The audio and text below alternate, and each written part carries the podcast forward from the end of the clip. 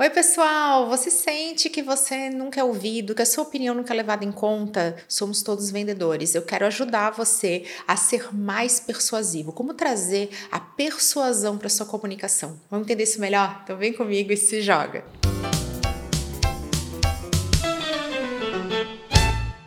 Eu sou Camila Renault, consultora de marketing. Hoje eu vou falar com vocês a respeito de persuasão, essa característica da nossa comunicação que faz com que a gente seja ouvido, com que a gente retenha a atenção das pessoas e, claro, que faz com que a nossa opinião seja levada em conta. Nós somos todos vendedores, nós vendemos as nossas ideias o tempo inteiro. Mesmo fora do âmbito profissional, nós estamos vendendo aquilo que a gente julga que é pertinente, que é necessário. Seja num almoço de domingo ou numa reunião de negócios, é muito importante trazer persuasão para o seu seu jeito de ser, para o seu dia a dia, porque assim você vai ter melhores resultados. Gente, é por isso que eu separei cinco dicas de ouro que tornam a sua comunicação mais eficaz, mais persuasiva. Vamos lá para a primeira delas, que é a paixão, o entusiasmo na hora de falar. Parece uma coisa tão simples, mas olha só, é na simplicidade que mora o resultado. Quando você fala de forma entusiasmada, quando seu olho brilha, quando você realmente se entrega aquilo que você está falando, você vai transmitir autenticidade e você vai também transmitir mais força força na sua ideia. Então, olha só como é que é uma coisa tão fácil, grátis e sem glúten que você pode implementar agora.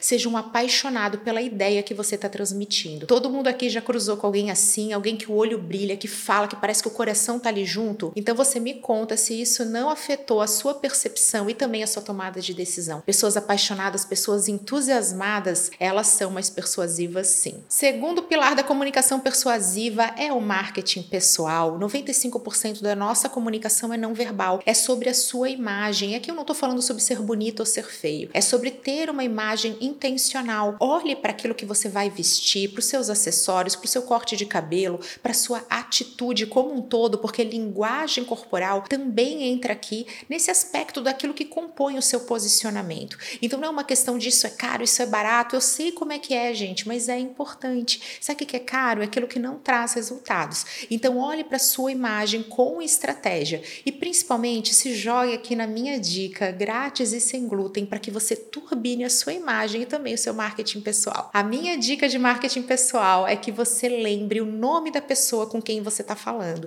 Tenha esse hábito, isso é treino. Faça esse exercício constante de memorizar o nome da pessoa. É super importante, eu mesma faço isso e faz diferença. Muitas pessoas comentam isso comigo, falam: Camila, meu Deus, como é que você lembra o nome das pessoas? Como é que você faz para saber com quem que você está falando? Você tem esse hábito. Quando a gente gente fala o nome da pessoa, a gente retém a atenção dela. Ela sabe que aquilo é personalizado, é para ela. Isso denota uma atenção. E atenção é um dos pilares da persuasão também. E tem mais uma dica aqui dessas que é grátis e sem glúten, que é o sorriso. O sorriso é comprovado. É uma estratégia de neuromarketing eficaz. O sorriso, ele quebra a barreira, ele abre as portas. Então, olha só como é que vai funcionar para você que está acompanhando esse conteúdo em vídeo. Se eu estiver falando com vocês assim, sem sorrir, sem nenhuma entonação, sem entusiasmo. Quando eu tô sorrindo, tô olhando nos olhos, estou prestando atenção, tudo muda, se joga. Terceiro pilar da persuasão é que você seja capaz de reconhecer os benefícios de algo. Se você está vendendo uma ideia, um produto ou um serviço, você precisa ter clareza dos pontos fortes que ele tem. Para que, que ele serve? Qual que é o benefício percebido? Aquilo que quando você fala,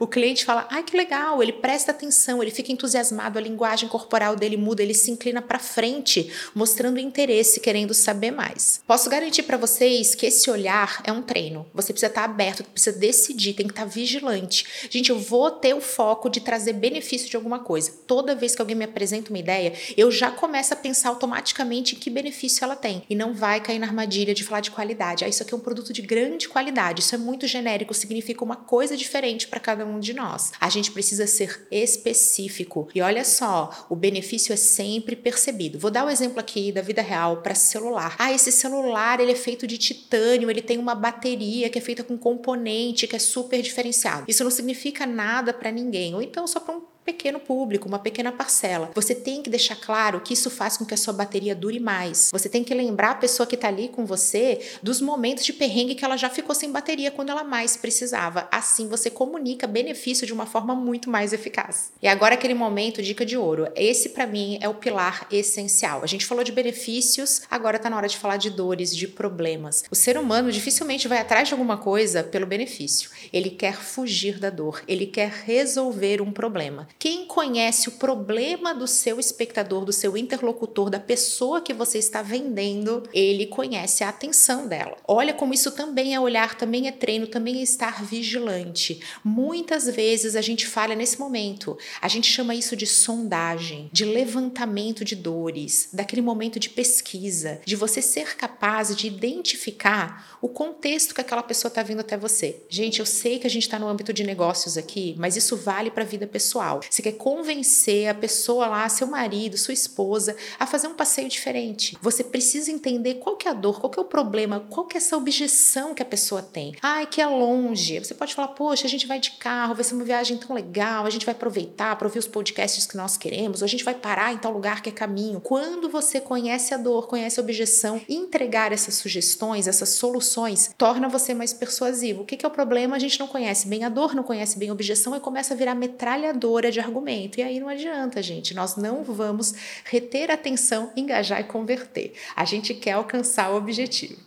E emendando nisso, vem aqui nossa última dica, nosso último pilar da persuasão, naquilo que a gente está apresentando na nossa comunicação, que é a habilidade de ouvir. Quando a gente não sabe ouvir, a gente não consegue identificar quais são as dores, quais são os problemas, aí a gente vai ter dificuldade em compreender aquilo que faz sentido quando a gente apresenta benefícios e diferenciais. Vamos na dica da vovó? Nós temos duas orelhas e uma boca, então um bom vendedor, um bom apresentador, alguém que é persuasivo, sabe ouvir muito bem bem. A venda é o encontro de alguém que tem um problema com alguém que tem uma solução. Quantas vezes você encontra aquele vendedor metralhador? Ele não para, fica ali metralhando argumentos, falando e dizendo, e nada daquilo é o que você quer ouvir, justamente porque ele não parou para fazer sondagem, ele não parou para te escutar, ele não prestou atenção em você, ele não olhou para você ou para o mercado com esse olhar, olhar da curiosidade, um olhar investigativo. Aqui tem uma frase que eu adoro: quanto mais escassas são as suas palavras, mais valor valor elas têm,